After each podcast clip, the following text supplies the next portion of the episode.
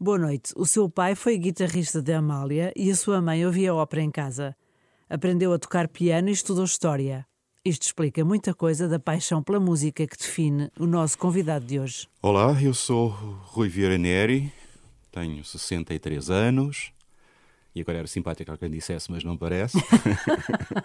sou quase da sua idade. Exatamente. Não, sou musicólogo, sou historiador, sou professor universitário, sou gestor cultural e, portanto, sou um homem de múltiplos instrumentos, sempre ligados a esta área uhum. da investigação e do ensino. E começou logo de pequenino, imagino, porque o seu pai também é um nome conhecido, Raul Neri. O meu pai, Raul Neri, foi, enfim, foi um dos grandes guitarristas de fado da geração dele, um, considerado sobretudo um grande acompanhador, acompanhou a Amália, a Teresa de Noronha, Carlos do Carmo, todos os grandes nomes do fado, desde 1936 a 37, quando ele se estreou durante praticamente enfim, cinco ou seis décadas, foi um grande nome de referência e, portanto, eu cresci a ouvir eh, fado em casa. Era mesmo ao vivo? Não, não, não tanto, mas quer dizer, mas com discos, e meu pai ia tocar às vezes. Uh, e depois, por outro lado, tinha uma mãe que era melómana clássica e, portanto... Ah, isso uh, explica as suas duas costelas. Uh, a minha casa ouvia-se a Amália, ouvia-se a Maria Callas, ouvia-se o meu pai, ouvia-se o Rubinstein a tocar piano e, portanto, uh, eu acho que daí me veio este gosto muito eclético por muitas músicas diferentes que eu mantive religiosamente até, até hoje. Sim, mas e começou logo de pequenino, não é? Porque estudou na Academia de Música de Santa Cecília. É, eu comecei por, eh, por estudar em casa, com uma professora, como antigamente se fazia, uma senhora que ia à casa dar aulas aos meninos. E que estava o quê? Piano? Piano. Uhum. E depois, aos 10 anos, fui para a Academia de Santa Cecília, que era na altura a única escola do país que tinha simultaneamente o ensino humanístico normal e o ensino da música no mesmo currículo. E, portanto, a partir daí, pronto, nunca mais me libertei desta presença cotidiana da música na minha formação e depois na minha vida. Mas eu vi que, além de piano, também depois, mais tarde, portanto, continuou para o conservatório. Isso. E não foi só piano, tem composição e... Ah, pois claro, pois dei todas aquelas cadeiras fora. do currículo musical, composição, a história da música, acústica, análise, uh, e tive alguns professores extraordinários, designadamente um grande, grande, grande musicólogo inglês que vivia em Portugal chamado Santiago Kastner, que foi o homem que descobriu uh, nomes como Carlos Seixas e toda a música de tecla ibérica dos séculos XVI, XVII, XVIII e que eu tive a sorte de apanhar como professor quando, quando tive 16 anos e foi, foi decisivo, decisivo para a minha opção. Eu, quando acabei o curso de História, que fiz em simultâneo, tinha muitos, muitos convites para seguir a investigação na área da, da, da história contemporânea, que era aquela em que eu estava a trabalhar mais, mas ao mesmo tempo o exemplo do meu mestre Kastner era o de que era possível ser historiador a partir da música e utilizar a mesma aparelho teórico, a mesma metodologia e juntar as duas áreas da minha formação, até que pelo caminho tinha ficado o piano. Foi um divórcio tremendo. Porque tocava isso Eu tocava e, enfim, só, só não fiz o exame final do, do curso superior porque já foi na altura em que resolvi que eu fazia bem piano e me dedicava a 100% ao piano ou fazia esta hipótese da musicologia e isso obrigava-me também a concentrar só aí. Eu não queria fazer mal o piano, gostava demasiado, mas este cortar do cordão umbilical com o piano foi muito difícil, uh, mas de certa Ainda maneira. Hoje toca? Toco nas aulas, toco às vezes nas conferências, mas tocar é sempre fazer um exemplo para, para utilizar o piano como um instrumento, mas é, muito, é ao mesmo tempo é muito frustrante. Porque implica muita prática, não é? Implica a prática que eu não trabalho, tenho, não é? Pois. Portanto, eh, eu dou, atiro a mão na direção em que eu acho que em tempos teria acertado na tecla certa e agora acerta onde Deus quiser eh, e nem, nem sempre quer, não é?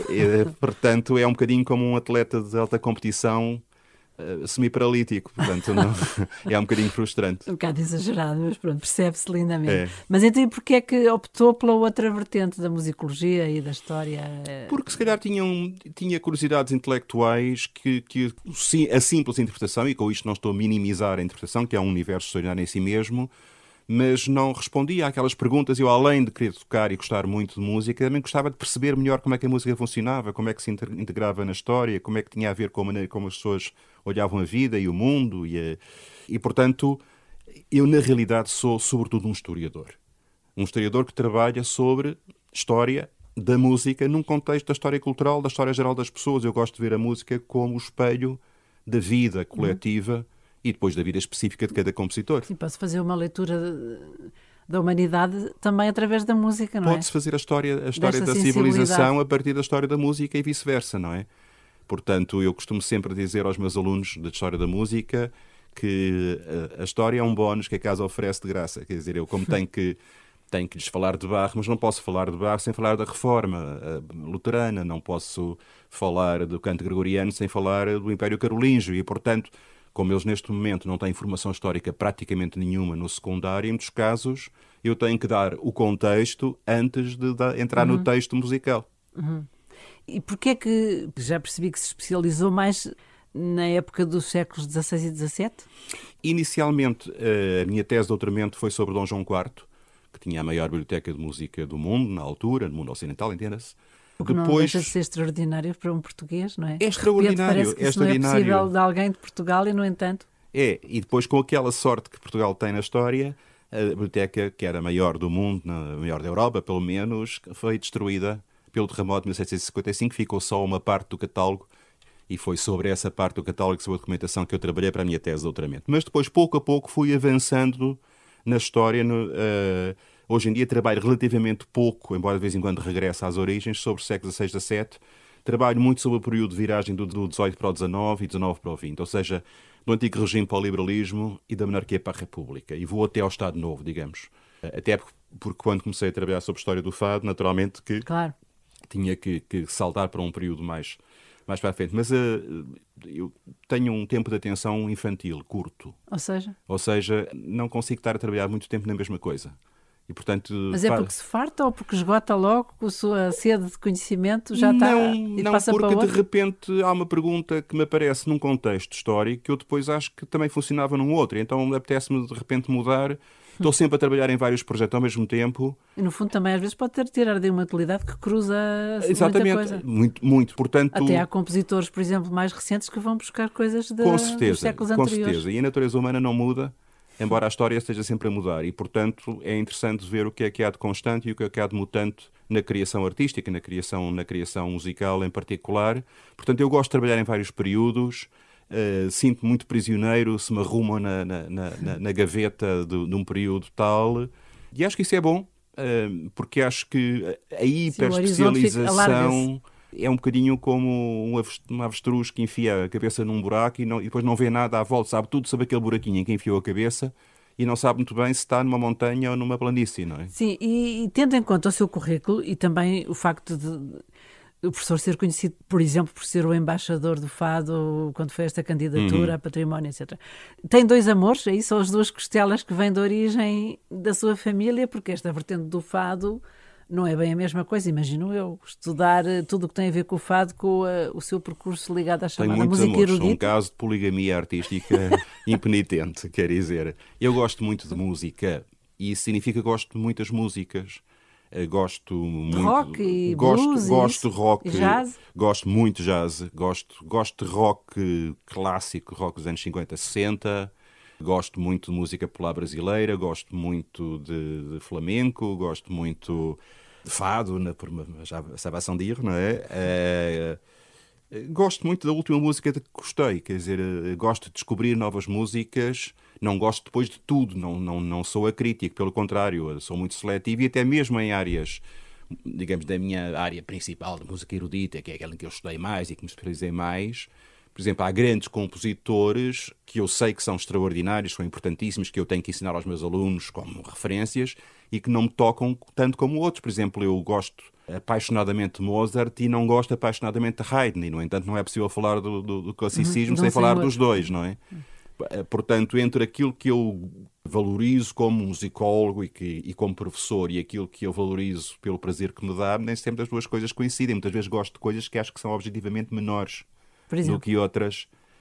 Quer dizer, uh, hoje de manhã, quando me levantei, estava a ouvir uma, uma canção do Charles Trenet, que era um cantor romântico dos anos 40, 50, enfim, já dos anos 30, em França, que é o cantor do autor de La Mer e de uma quantidade de, que resta-til de Nos Amours. Objetivamente, não posso dizer que seja uma obra-prima absoluta da história da música de todos os tempos, mas é muito boa música dentro dos cânones nos quais uhum. foi feita e tanto se me apetecer ouvir, tenho imenso prazer em ouvir uh, uma, uma, música que me podem dizer não é genial, não é, hum. não penetra nos, nas profundezas claro. da espiritualidade humana, não é? Sim, isso tem a ver com o gosto pessoal também de cada é. um. Mas eh, já agora em relação ao fado, porque também estou, a sua presença aqui, que muito nos honra, dava pano para mangas. Mas uh, vamos falar do fado, porque estamos em plenas comemorações do centenário da Amália. É verdade. E como é que é isto? Também este seu trabalho de no seu currículo diz aqui uma vertente engraçada, porque um dos seus trabalhos é o fado agradecido a Dona Maria Teresa de Noronha, aquela Isso. tendência que as pessoas acham que o fado tem a ver com a monarquia, com os reis, etc, todas aquelas letras, pois. amores, mas por outro lado também tem outro trabalho, que é fados para a República. Isso. Então, uh, não tem nada uma coisa a ver com uma coisa com outra, quer dizer, o, o, o fado nasce claramente num meio popular, nas classes mais pobres da cidade de Lisboa, vem de uma, de uma dança cantada do Brasil colonial, é apanhado e transformado para esta gente trabalhadora. As letras de fado das primeiras décadas só falam mesmo desta coisa do sofrimento cotidiano, do trabalho. Uh, e depois, pouco a pouco, há, outro, há gente de outras classes que fica seduzido por este canto mágico Começando logo pelo, pelo Conde Vimioso, que, além de mais, é seduzido não só pela, pela, pelo canto, mas pela cantora. Exato. E que se torna uh, amante da Maria Severa, a primeira grande fadista conhecida. E, portanto, nunca houve propriamente um fado dito aristocrático diferente do outro. É um mito que se criou. Porque as letras são sempre, no fundo, sobre o... a natureza humana, sobre são, e as, e o até, mistério da vida, não é? E realmente, esta ligação, que muitas vezes faz, o fado, a monarquia, a, a, o embuçado e tudo mais, são tudo, são tudo coisas compostas nos últimos 50 ou 60 anos. Quer dizer, é um mito que se criou, passadista, mas que não faz parte sequer da história do fado. O meu pai dizia muito: não há fado aristocrático, há aristocratas que cantam fado. E de facto, a melhor de todas era Maria Teresa Noronha, que era a minha madrinha, de resto e que era uma mulher absolutamente extraordinária, é uma fadista extraordinária, e felizmente foi reeditada a discografia integral pela Verdinho Carvalho, graças ao trabalho de recolha do Federico Santiago, que é quem está a fazer agora também a edição da discografia completa da Amália. Portanto, ela, a Maria Teresa de Noronha era visita lá de casa, imagina. Era, era amiga dos era, seus pais. Era, era amiga dos meus pais, era madrinha de casamento dos meus pais, uh, foi minha madrinha, da mesma maneira que a Amália foi madrinha da minha irmã Teresa. uh, portanto, estávamos, um, digamos, abençoados uhum. pelos dois lados. E esta coisa do fado na República? Os fados para a República é precisamente um com uma recolha de, de letras que eu fui. Políticas? Uh, sim, o fato, de facto, por volta de 1870, mais ou menos, começa a estar muito associado ao movimento sindical e aos primeiros movimentos anarquistas e socialistas e até republicanos mais radicais. E, portanto, há muitas letras de fado que defendem a causa republicana ou que defendem mesmo uh, a causa, digamos, uh, anarquista e comunista e socialista mais revolucionária, falarem de Marx e de Proudhon e de Kropotkin, etc e, portanto, recolhia muitos fados socialistas, muitos fados operários, como se chamava, muitos fados republicanos e depois também muitos fados dos soldados da frente de batalha da Primeira Guerra Mundial.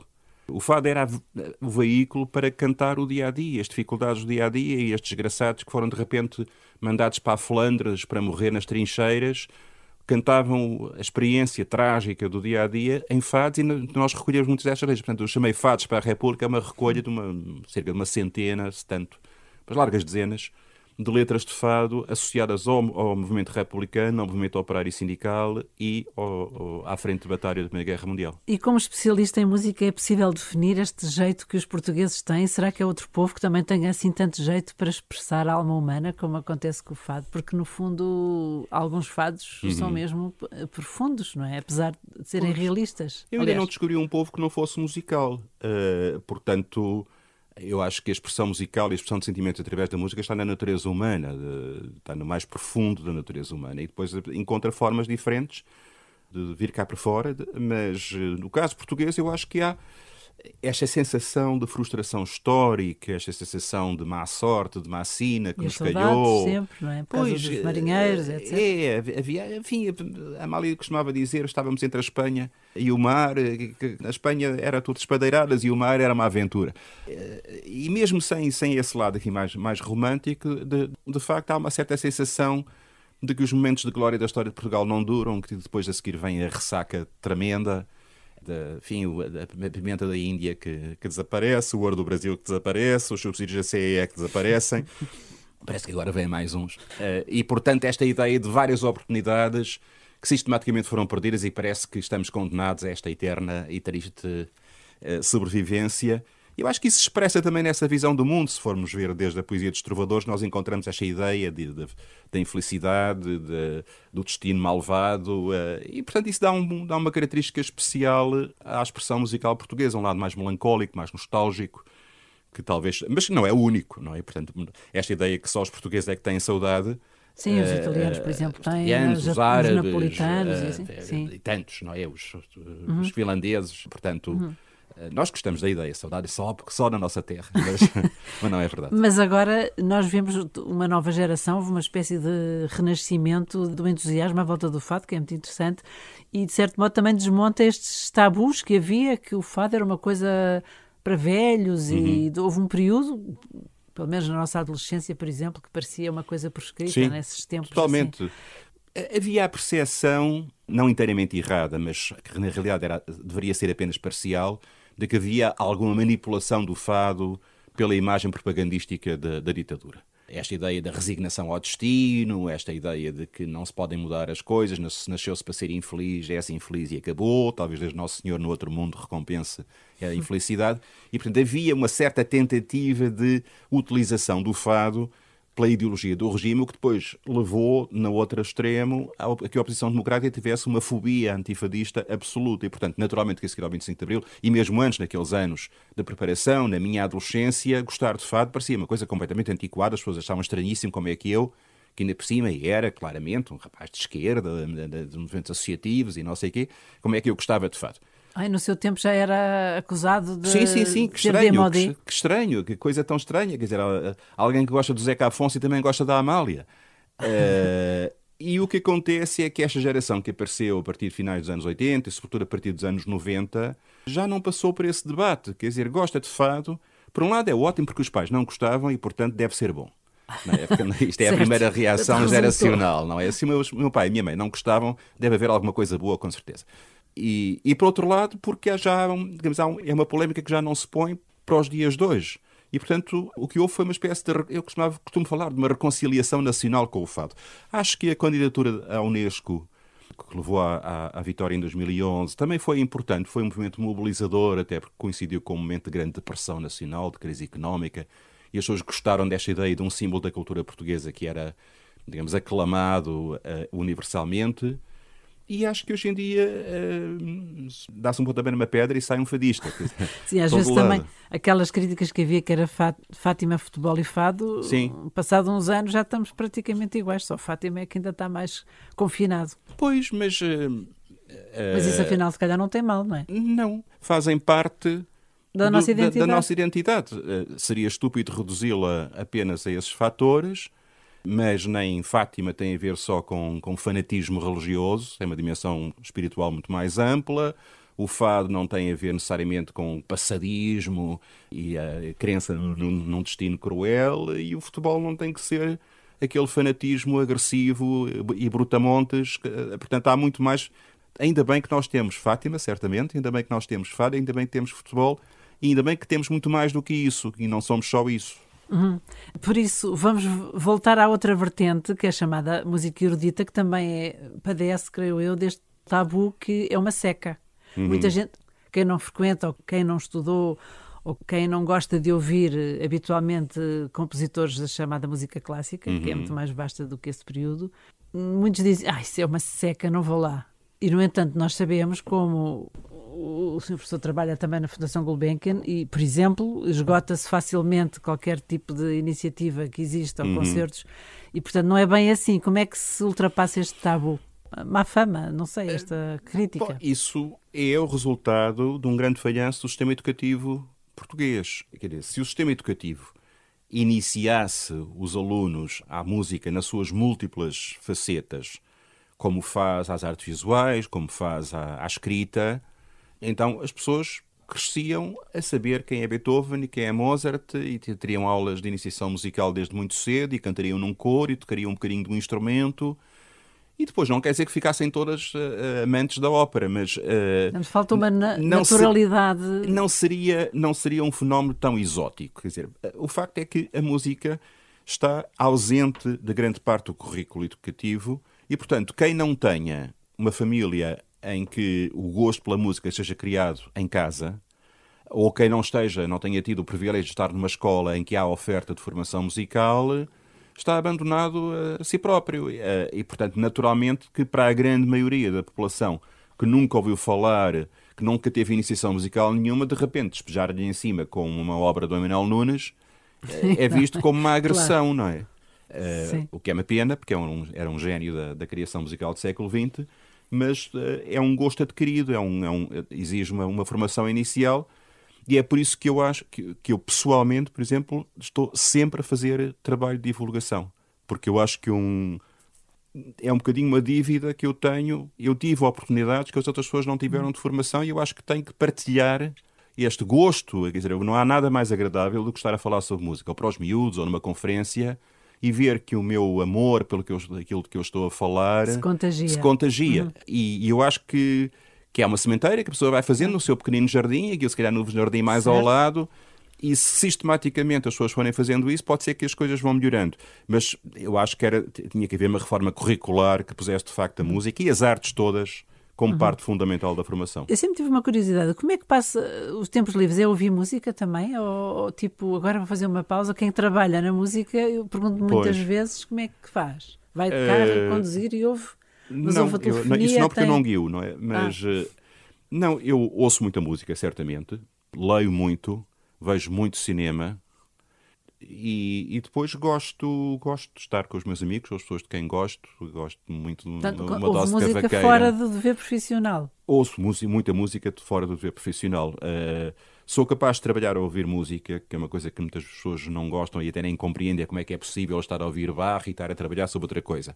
Sou capaz de ouvir a vários níveis, com uma, ou com uma profundidade, de mergulhar na obra ficar angustiado e, e, e, quando acaba eu estou esgotado porque uh, foi uma experiência emocional extraordinária, sou capaz de ouvir a trabalhar sobre outra coisa.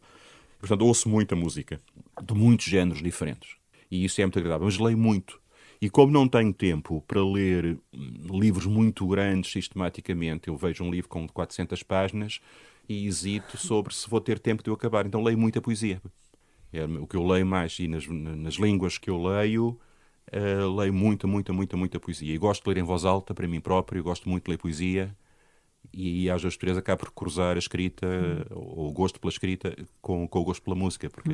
Eu ainda tinha mais uma pergunta, porque o nosso tempo voa, que tem a ver com esta faceta talvez mais profunda, que também a música, para a qual a música remete muitas vezes e da qual brota, que é a dimensão religiosa, uhum. porque eu já ouvi concretamente numa desses cursos livres sobre o percurso religioso através da uhum. música, por exemplo, que também é fascinante, desde claro. ainda antes do gregoriano, não é? Exatamente. Até aos tempos de hoje. Isso, de certo modo, ajuda a crescer na fé, ou às vezes irrita-se ou, ou, consegue separar, porque eu sei que o professor Rui Neri é católico. Sou, sim senhor. E, e... Reza a ouvir música ou há músicas que o ajudam? Não, não. Rezar tem que ser uma coisa íntima, não pode haver inter, interferências.